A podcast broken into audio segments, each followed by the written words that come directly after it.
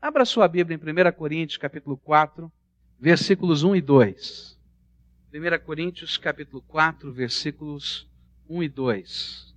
A palavra do Senhor nos ensina da seguinte maneira: que os homens nos considerem, pois, como ministros de Cristo e dispenseiros dos mistérios de Deus. Ora, além disso, o que se requer dos, nos dispenseiros é que cada um seja encontrado fiel. Eu queria estar meditando sobre a fidelidade daquele que se coloca na posição de servo de Deus. Vamos orar ao Senhor. Pai querido, nós às vezes nos sentimos como um grão de areia, às vezes nós nos sentimos impotentes, insignificantes, sem condições, mas como é grande o teu amor para conosco. Porque, Senhor, não somos um dentre um milhão, somos algo tão especial, alguém tão especial a ponto do Senhor ter morrido na cruz do Calvário por nós. E o Senhor nos usa apesar, Senhor, de todas as nossas fraquezas e dificuldades. E eu quero te pedir em nome de Jesus, que nesta hora, quando vamos meditar na tua palavra, que o teu Espírito Santo possa nos ajudar a entender os propósitos do Senhor para a nossa vida. E que nós possamos estar firmando pactos de fidelidade com o Senhor. E que, Senhor, isso seja não pesado, mas seja a alegria e o prazer do nosso coração. Eu quero confessar diante do Senhor e diante dos meus irmãos a minha incompetência, Senhor, porque eu também sou um grão de areia. Mas, Senhor, eu creio no poder que há nas tuas mãos para nos abençoar aqui agora. Por isso eu clamo em nome de Jesus, derrama da tua graça sobre nós. Amém, Senhor. Nós precisamos entender a seriedade que é ser servo do Senhor existem requisitos de Deus para esse servir, para esse andar com Ele. No texto que nós lemos, o apóstolo Paulo tinha uma consciência muito clara dos compromissos que ele tinha com o seu Senhor. E nesses dois versículos ele vai usar três palavras que são chaves para a gente poder entender esses dois versículos. Ele vai usar uma palavra que na nossa Bíblia é traduzida por ministro e que na língua grega quer dizer a palavra grega é ruperetes, que significa um escravo remador da última galera. Lembra daqueles navios, galera, onde se usavam os remos e tinha o primeiro andar e o último andar lá no porão do navio? Então, o escravo remador da última galera é aquele que estava lá embaixo e que tinha que remar conforme o ritmo. Essa é a ideia. E Paulo está dizendo: olha, eu sou um ministro. E às vezes, quando a gente fala ministro, dá uma ideia de tanta importância no sentido de mordomias e etc., porque esse é o contexto de hoje. Mas Paulo estava dizendo: olha, eu sou um escravo remador que está lá embaixo na galera e eu tenho que obedecer o ritmo da batida da vontade de Deus na minha vida. Posteriormente, essa palavra foi sendo usada para dizer que é aquele servo que recebe ordens diretas do seu senhor e deve cumpri-las à risca. Por isso, na nossa Bíblia é traduzido pela expressão ministro. Pois ele vai usar uma outra palavra muito importante, eu tenho que explicar para você, para você entender do que ele está falando. Ele vai usar a palavra aqui, dizendo: olha, nós somos dispenseiros. E essa palavra, uma outra palavrinha grega, quer dizer oikonomos, quer dizer servo encarregado das chaves do depósito de suprimento da casa. Tinha um servo, não eram todos os servos, mas tinha um servo que era encarregado da chave, onde ficava a dispensa, o depósito do suprimento. E era esse servo. E ele deveria não somente prover as necessidades da casa, as necessidades das, dos outros servos e do seu senhor, mas cuidar dos pertences do seu senhor com fidelidade. E Paulo diz: Olha, eu sou servo, mas eu tenho uma responsabilidade muito grande enquanto servo. Por isso, na nossa Bíblia, é traduzido por dispenseiro ou por mordomo, conforme a tradução que você tenha. A terceira palavra-chave desse texto que eu tenho que explicar antes da gente entrar nessa mensagem é a palavra fiel, que está aqui na nossa Bíblia. Ela vem da mesma raiz de fé. E ela significa alguém comprometido, leal, confiável, que honra a sua obrigação, dedicado, que tem credibilidade, que honra um acordo ou contrato. Alguém que coloca a sua fé em prática. E aí então o apóstolo Paulo nos diz assim: que os homens nos considerem, pois, como servos de Cristo e aqueles que têm as chaves das dispensas da graça de Deus, dos mistérios de Deus. E além disso, o que se requer deste servo que tem as chaves das dispensas da graça de Deus é que cada um seja encontrado colocando a sua fé em prática, comprometido e honrando o acordo que o Senhor tem com ele. Dá para entender o que é servo de Deus? Qual é o contexto destas coisas? Há um supremo requerimento de Deus para mim e para você. O requerimento é que você seja fiel, que eu seja fiel, que você seja fiel, que você aí seja fiel. Porque se você quer ser servo do Senhor, você precisa exercitar fidelidade. Esse é o critério divino de qualificação ou de desqualificação. Agora, no que eu e você devemos ser fiéis? Porque essa palavra é tão ampla. Eu sou servo de Deus, eu estou aqui para servir ao Senhor, a minha vida pertence ao Senhor, mas como, de que maneira eu devo ser servo do Senhor? Como é que funciona isso na prática? E eu queria olhar para a palavra de Deus e tentar responder essa pergunta. Como é que isso funciona na prática? Que tipo de fidelidade o Senhor tem requerido de nós? Quando eu olho para esse texto, eu vou descobrir que o primeiro aspecto da fidelidade é que Deus quer que sejamos fiéis ao chamado que Ele fez a cada um de nós. Cada um de nós fomos chamados por Deus. Eu não sei onde você estava, eu não conheço a sua história. Eu sei que Deus um dia se lançou no seu caminho. Na verdade, desde que você, ou melhor, antes até de você nascer, antes da fundação do mundo, diz a Bíblia, Deus te amava e sabia que você existia. Mas em determinados momentos da sua vida, Deus se lançou diante de você, colocou a sua mão de graça, de misericórdia, de poder, e um dia disse: Vem cá, meu filho, eu quero ter uma relação diferenciada contigo, eu quero me revelar a você, eu quero colocar sobre você o meu Espírito Santo, eu quero marcar a tua vida com a minha graça. E aí, nesse dia, pelo poder do sangue de Jesus, você foi feito ministro de Cristo, servo do Senhor Jesus. Ele disse: Olha, nós temos um acordo. Eu vou lavar os seus pecados, eu vou purificar a tua vida, eu vou começar uma obra de transformação no teu coração e na tua vida, no teu dia a dia.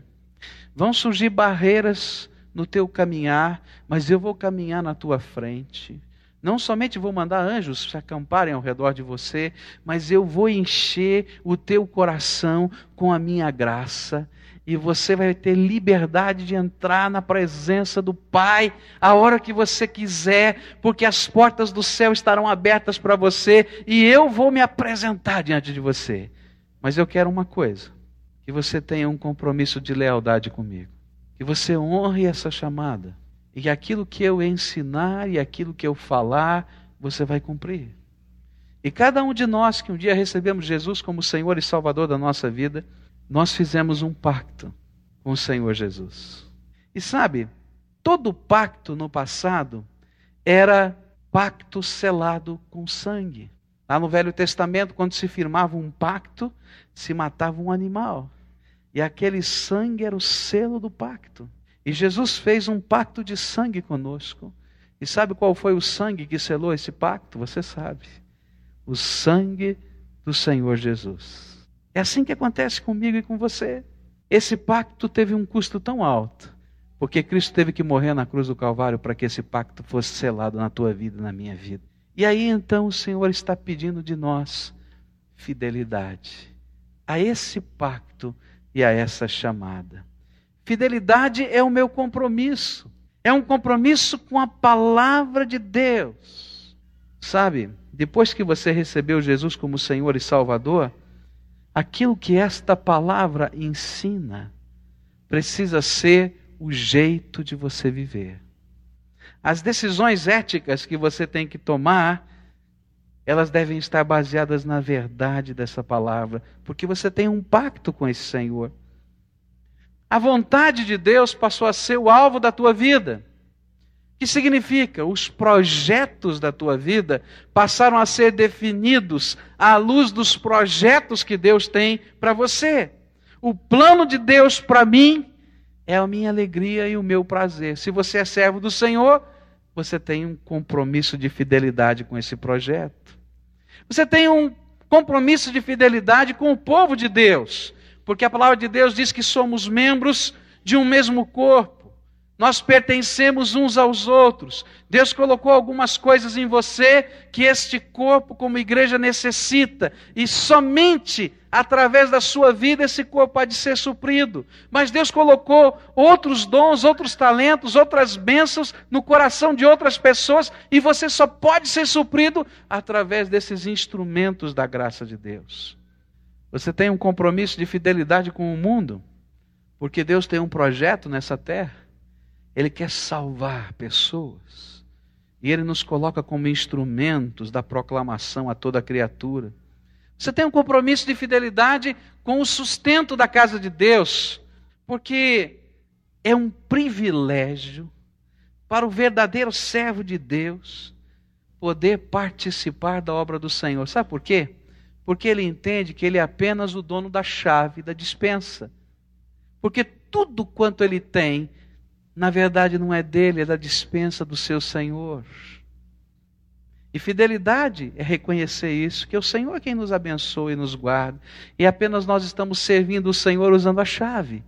Porque se Deus tirar a saúde, meu querido, se Deus tirar a mão de bênção de sobre você, você não pode fazer nada. Nós temos tantos compromissos compromissos com os valores e princípios do reino de Deus. Meu prazer é fazer a vontade do Senhor. Sabe, o que se requer de um servo é que Jesus Cristo seja Senhor de verdade. E fazemos isso porque entendemos o que Jesus fez por nós na cruz do Calvário. Um dos grandes problemas do dia de hoje, dos dias de hoje, é que muitos de nós brincamos em caminhar com o Senhor como nós brincamos com tantas outras coisas da vida. Você talvez goste de fazer um determinado esporte. Talvez você tenha alguns costumes na sua vida, no seu dia a dia.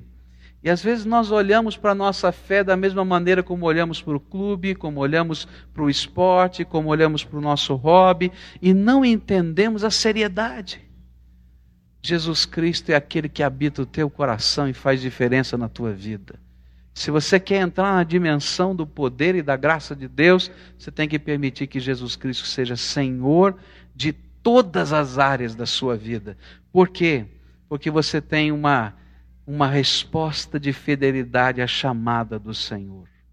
Agora o apóstolo Paulo vai dizer que não somente os homens nos considerem assim e vejam o efeito da chamada de Deus na nossa vida, isso representa fidelidade, fidelidade ao chamado de Deus, mas ele também nos convoca a sermos fiéis na administração dos mistérios de Deus. Lembra, você é aquele escravo que tem a chave da dispensa. O que significa isso? Deus colocou nas mãos do seu povo os recursos do seu reino. Paulo está falando aqui de uma coisa tremenda. Ele estava dizendo que existia um segredo que nem os anjos conheciam. Os anjos conversavam no céu antes de Jesus vir a esse mundo e antes dele completar a sua obra.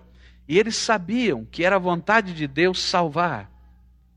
Mas eles não entendiam que jeito Deus ia dar para salvar esse povo perdido cheio de pecados, afastado de Deus, endurecido, que às vezes faz tudo errado quando devia fazer o que era certo. E os anjos do céu dizem assim: é complicado esse negócio. Deus está querendo salvar esse povo, mas dá uma olhadinha como é que eles são. Não é? E aí, quando a gente olha para a vida da gente, não é assim?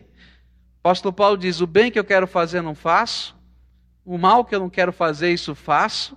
E ele diz: que miserável homem eu sou. Na tua vida não é assim? Diz, não, estou cheio de boas intenções. Daí chega lá faz tudo ao contrário. Né?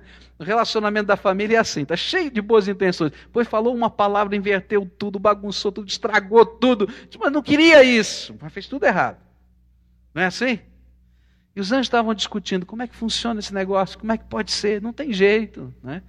E aí então o Senhor concebe um plano, que é Cristo Jesus, Deus Deus Todo-Poderoso se esvaziar da sua glória, encarnar aqui entre os homens, tomar o nosso lugar na cruz do Calvário e o poder do sangue de Jesus ser suficiente para nossa salvação.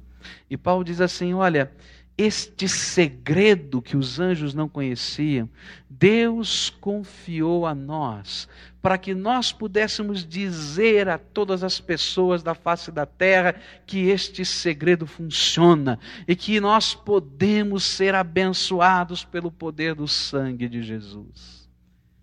Esta chave Deus colocou na tua mão, a chave da dispensa da graça mas não parou por aí, não.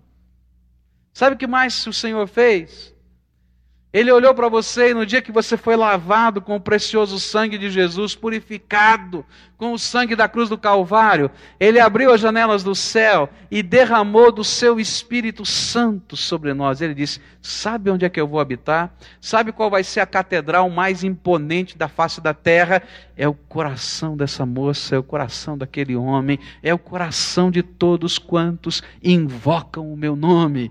E sabe, ele começou a derramar junto com o seu Espírito Santo o poder que transforma, e o fruto do Espírito começa a nascer dentro de nós, porque onde o Espírito de Deus está, há amor, a paz, a alegria, e assim vai. Mas não parou aí, não. Ele disse: Eu quero mais, eu quero, com o poder do meu Espírito, capacitar essa gente. E os dons do Espírito Santo foram derramados sobre nós. Nós não temos o mesmo dom. Você não tem o mesmo dom que eu tenho. E nem eu tenho o que você tem. Mas o poder de Deus está habitando a minha vida e está habitando a tua vida. E se manifesta de alguma maneira. E o Senhor está dizendo: olha, as chaves da dispensa da minha graça eu estou dando para vocês. Agora eu tenho um requerimento, eu tenho uma exigência: que você seja fiel no dispensar, no dividir, no apresentar aquilo que é recurso da minha dispensa aqui na terra. Está entendendo? E um dia nós vamos dar contas da nossa fidelidade.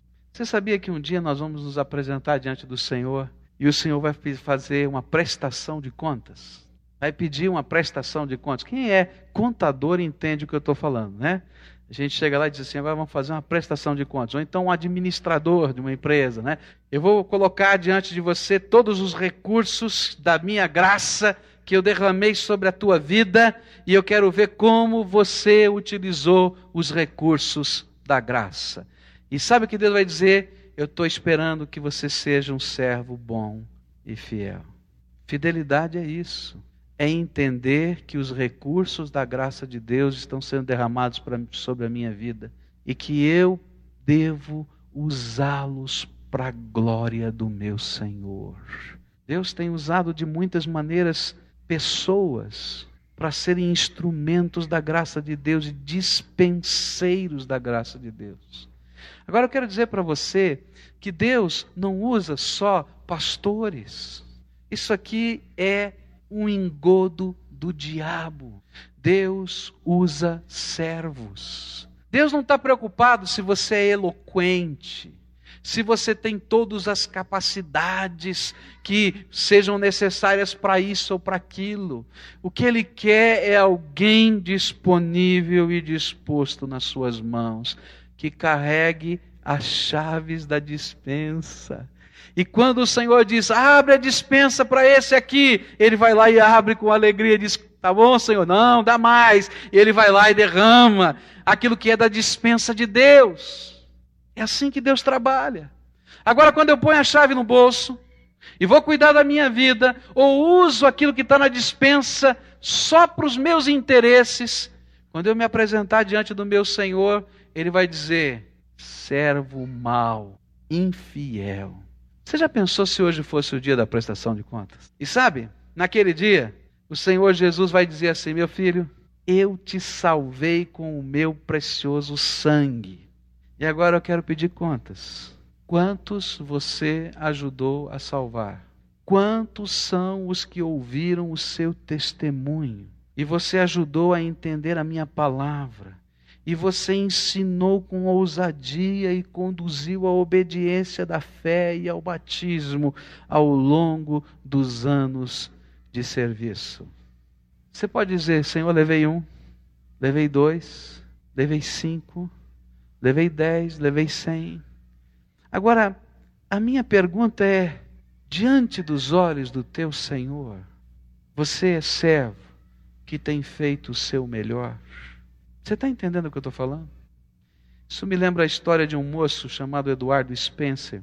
Eduardo Spencer era um jovem universitário na Inglaterra e um dia na cidade onde ele estava, estava vindo batendo uma grande tempestade.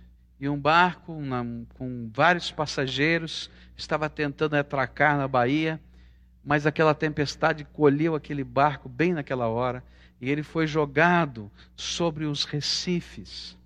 E de tal maneira que ele encalhou sobre os recifes.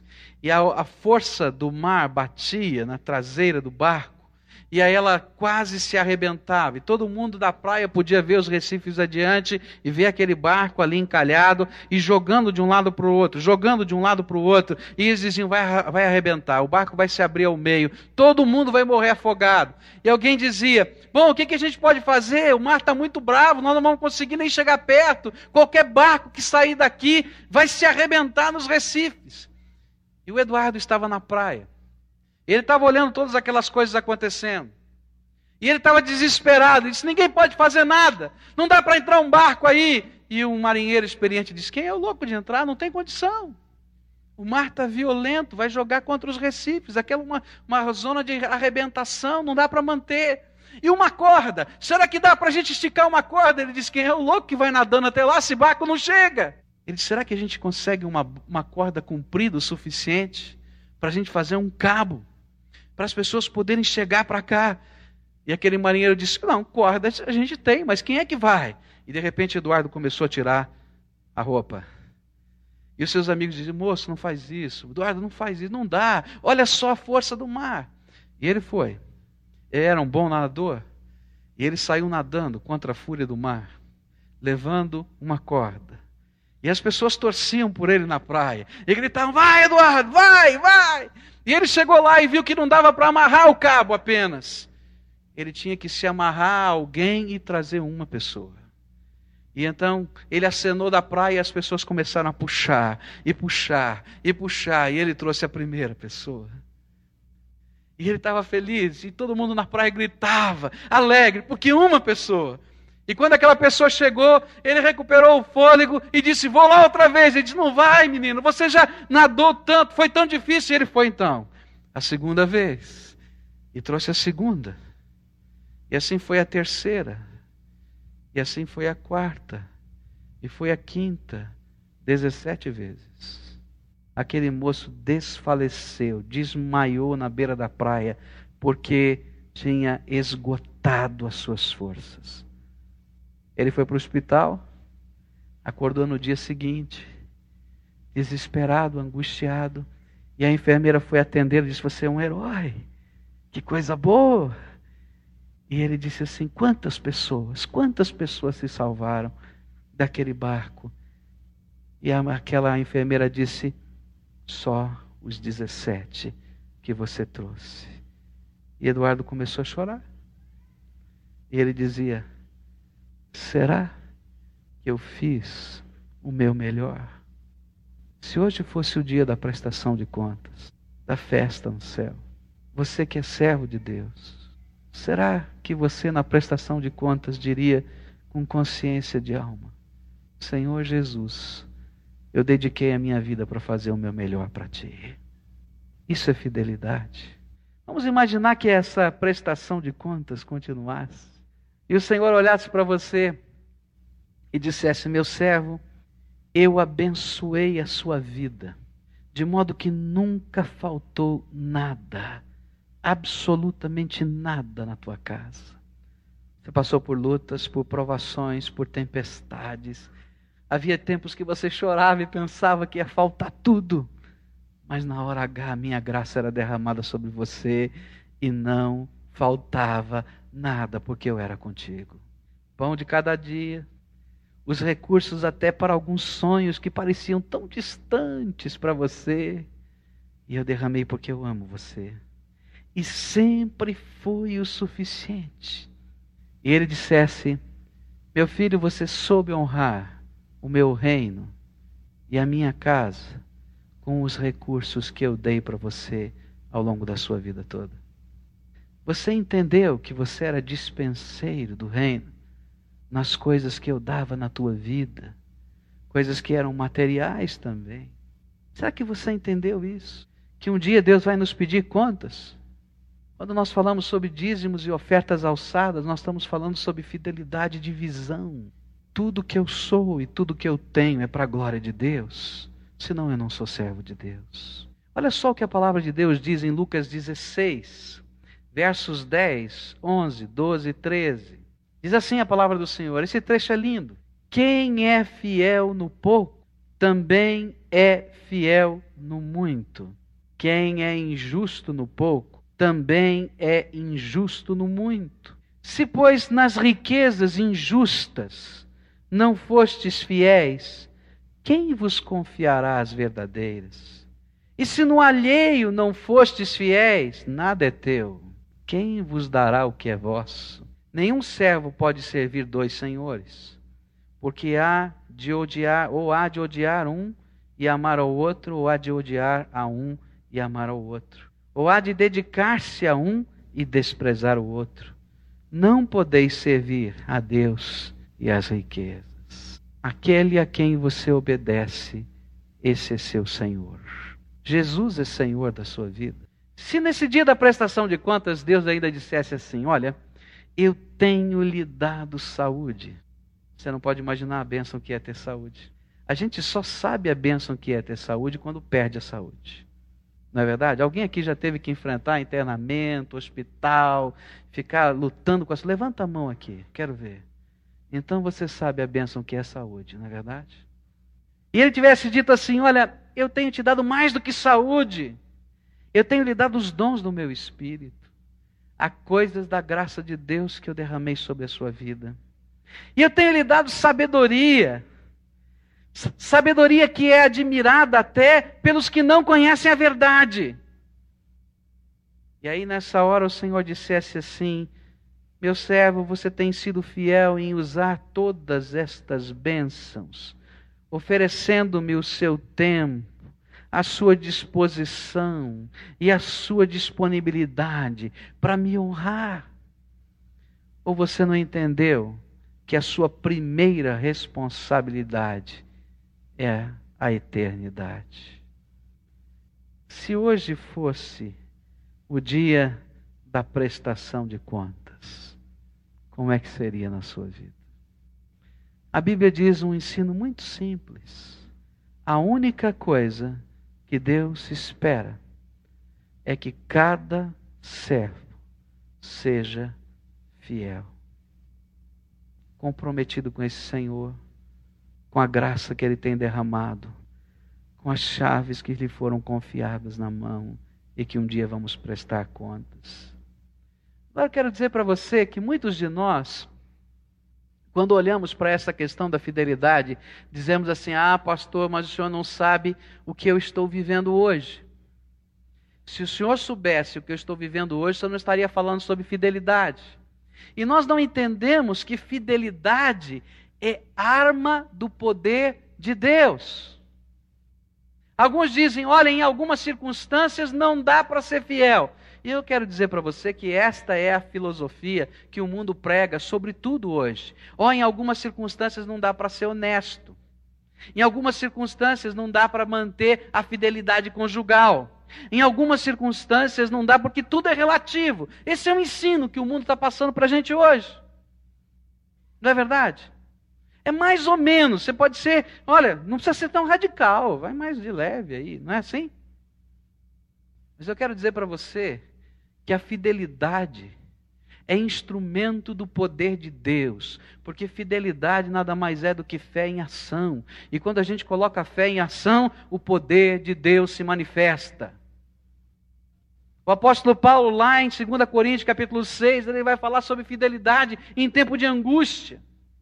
Ele diz assim: não dando nós nenhum motivo de escândalo em coisa alguma, para que o nosso ministério não seja censurado, antes em tudo recomendando-nos como ministros de Deus em muita perseverança em aflições, em necessidades, em angústias, em açoites, em prisões, em tumultos, em trabalhos, em vigílias, em jejuns, na pureza, na ciência, na longanimidade, na bondade, no Espírito Santo, no amor não fingido, na palavra da verdade, no poder de Deus, pelas armas da justiça, à direita e à esquerda, isso quer dizer, a de ataque e de defesa porque a direita era a espada, a esquerda era o escudo.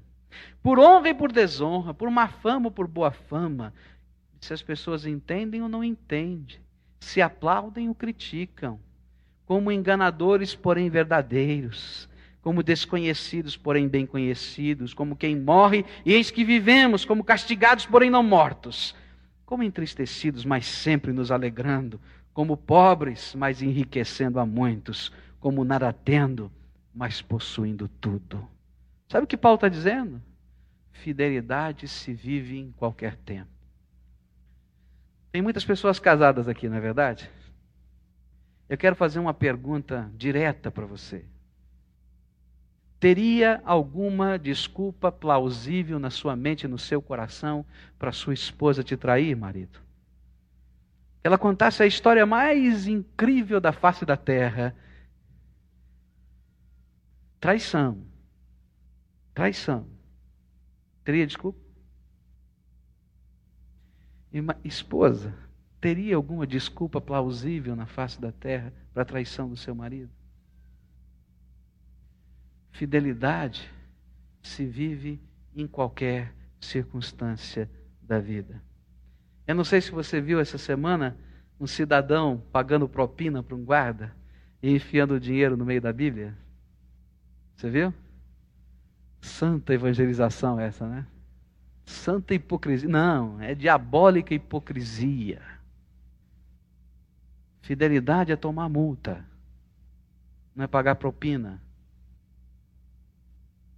Fidelidade é agir com justiça, é falar a verdade, é às vezes assumir prejuízo, porque eu creio que o meu Deus é aquele que vai derramar graça sobre a minha vida. Menos do que isso é infidelidade. E fidelidade se vive nas horas difíceis. Por quê? Porque nestas horas a fidelidade se torna poder de fé. Sabe o que acontece, meu querido? Quando você exerce a fidelidade, ou seja, aquilo que Deus tem para a tua vida como valor e como verdade, como propósito, como alvo de vida. Mesmo que agora, nesse instante, você sofra prejuízo, e o prejuízo vem, quero dizer para você que vem. O Senhor é aquele que vai derramar graça que você não pode nem imaginar e vai transformar esse prejuízo em bênção. Por quê? porque o Senhor entra na batalha por você. Ele tem um acordo com você. Você não entendeu isso ainda? O acordo que ele tem diz o seguinte: que ele é por você. E o que vai acontecer é que, quando você parece que está sofrendo prejuízo aqui, o Deus Todo-Poderoso entrou ali na frente. Você lembra das pragas do Egito? Que luta foi para aquele povo entender fidelidade de Deus? Sabe por quê? Porque naquela hora o povo estava dizendo era melhor fazer tijolo do que a gente está enfrentando toda essa circunstância difícil. A primeira praga parece que não funcionou, a segunda parece que não, a terceira, a quarta, a quinta, a sexta, a sétima, a décima. Mas quando nós mantemos o nosso pacto com o Senhor, o Senhor do pacto, que é fiel, entra na guerra conosco e a batalha passa a ser do Senhor. Agora, quando você quer ser infiel, eu quero dizer para você que a batalha é sua e você vai sozinho.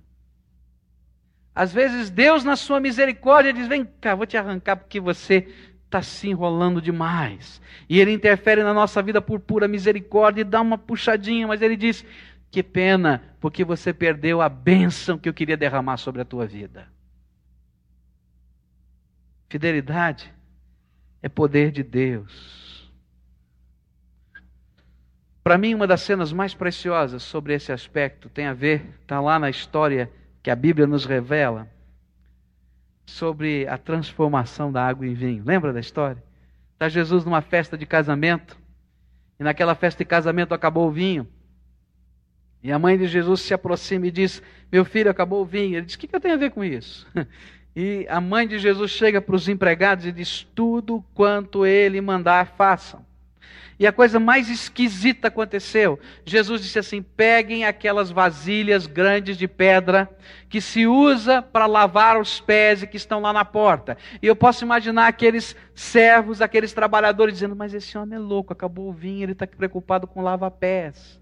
O lava-pé já passou, foi o dia passado. O povo está todo hospedado aqui. Aquela água lá não é a prioridade. A prioridade é isso, a prioridade é aquilo. Não, tem que fazer o que Jesus manda. Mas eles obedeceram. Lavaram as talhas, colocaram água. Chegaram para Jesus: está aqui, as talhas estão cheias d'água. E agora? Qual é a outra ordem maluca? E Jesus dá outra ordem maluca: diz, pega essa água e leva para o mestre de cerimônias. Eu posso imaginar um dizendo para o outro: Você já pensou que a gente vai ouvir do mestre de cerimônias? A gente vai lá com essa talha cheia d'água e dizer: escuta, que eu pedi água para você. O lava-pé já acabou, estou preocupado com vinho, cheguei para lá. Pode, pode imaginar? Mas a Bíblia diz que enquanto eles obedeciam, o que, que aconteceu? A água se transformou em vinho. E o mestre de cerimônias disse assim: Onde estava esse vinho? Porque esse é o melhor que eu provei até agora. Você quer o melhor? Você quer provar o melhor do que Deus tem para a tua vida até agora? Quer? Então seja fiel. Tenha um pacto com Jesus de vida. Coloca a tua família debaixo dessa orientação da palavra.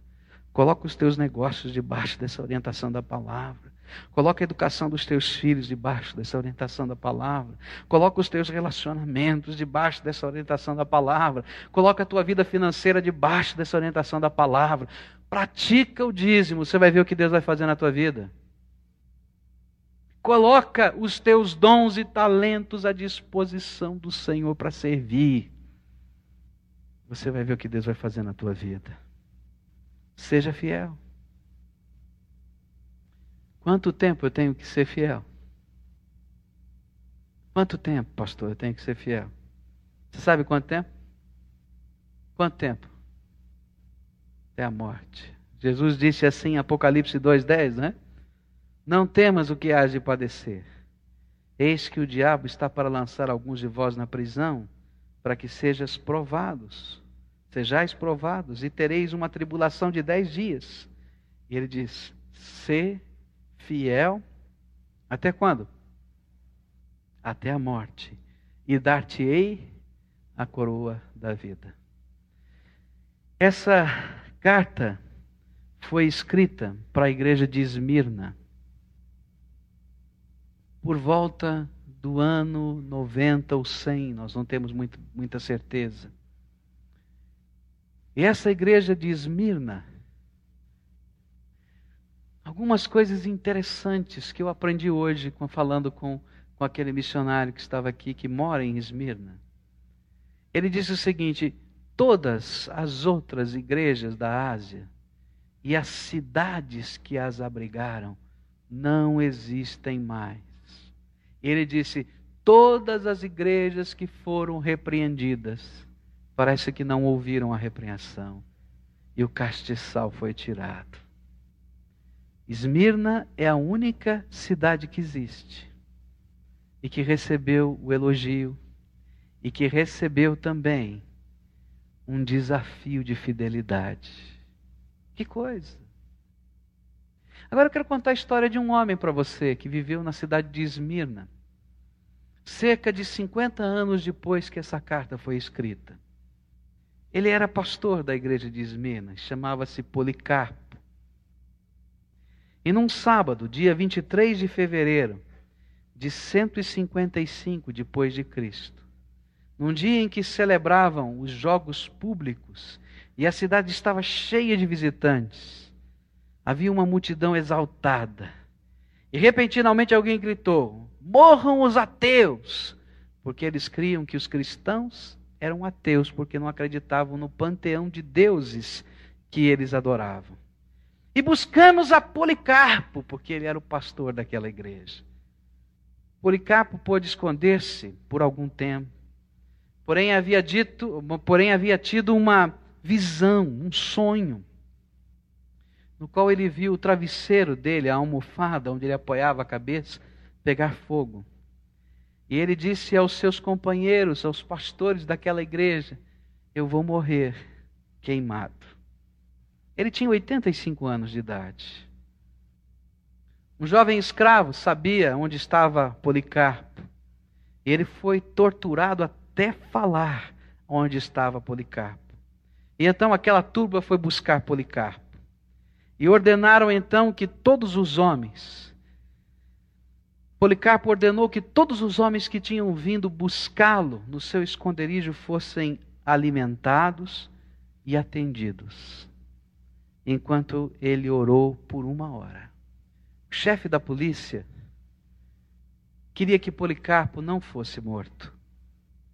Muita gente daquela cidade conhecia o testemunho desse homem e amava a vida e o jeito de ser.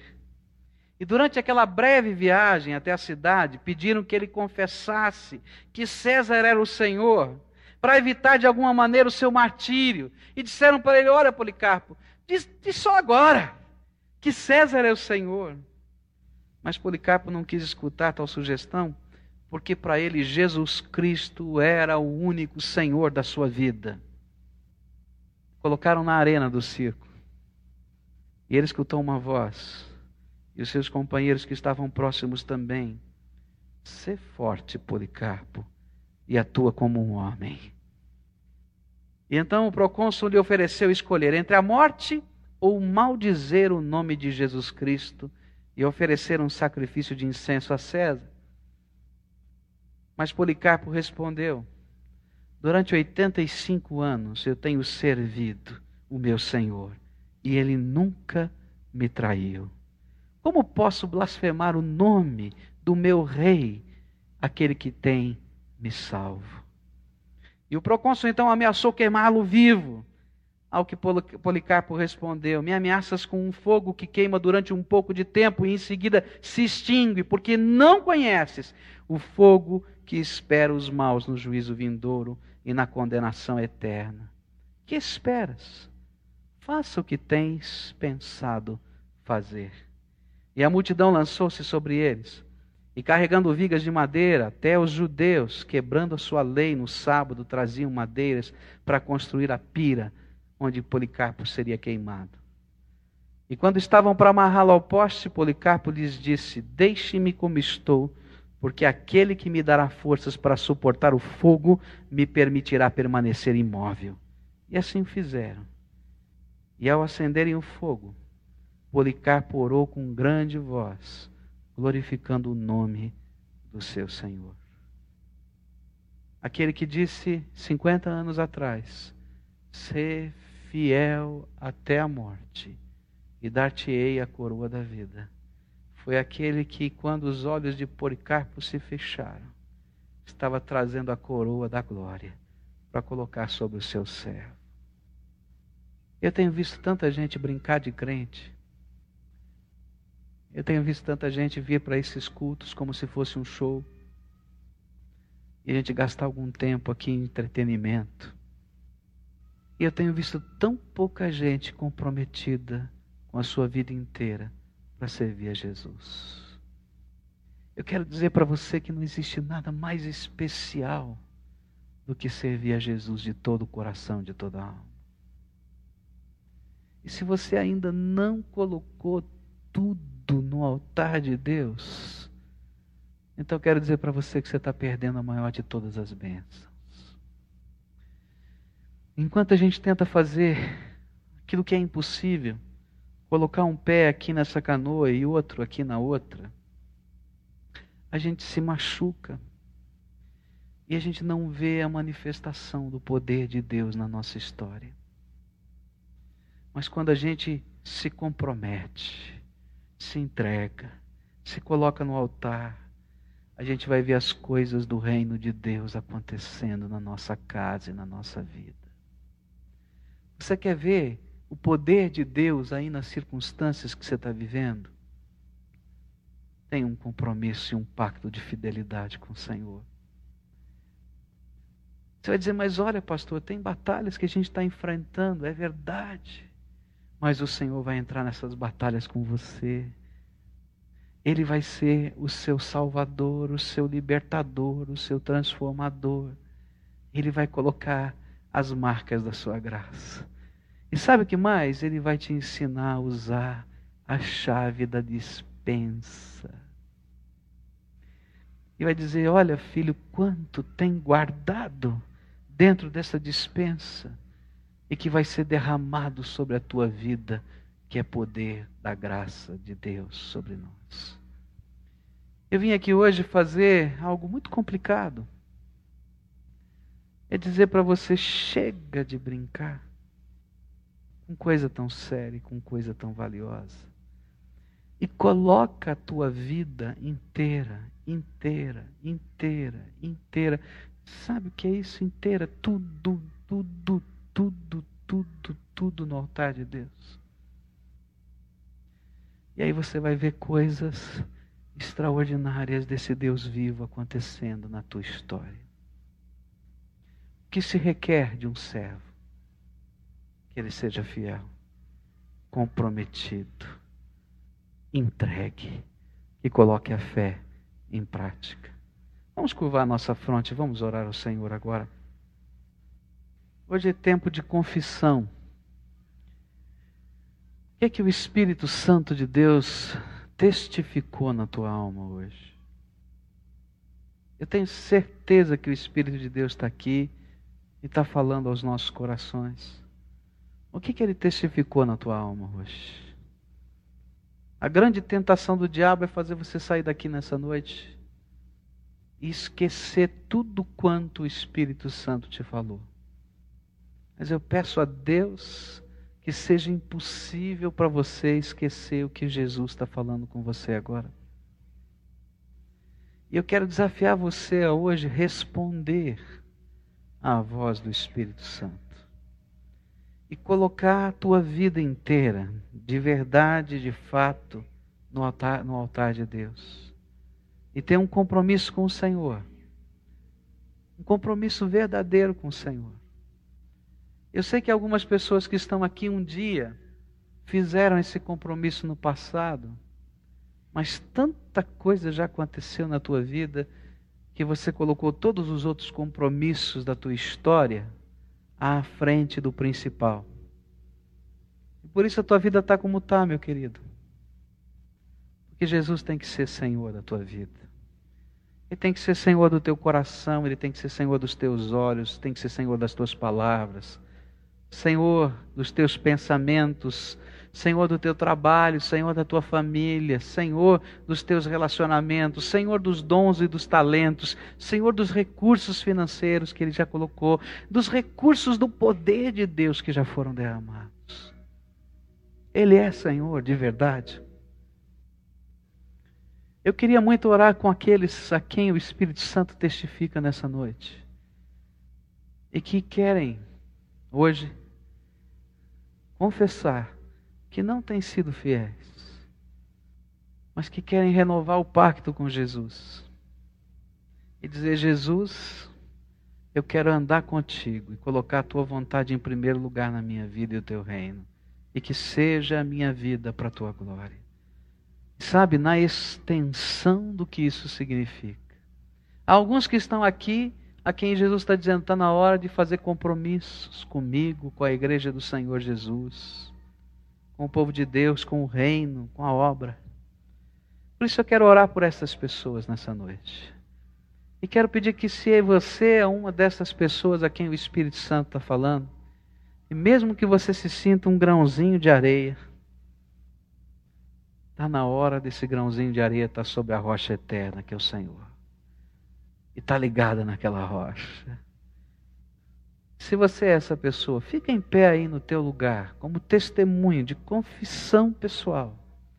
E eu quero estar tá orando com você nessa noite, fazendo essa entrega e confirmando esse pacto com o Senhor.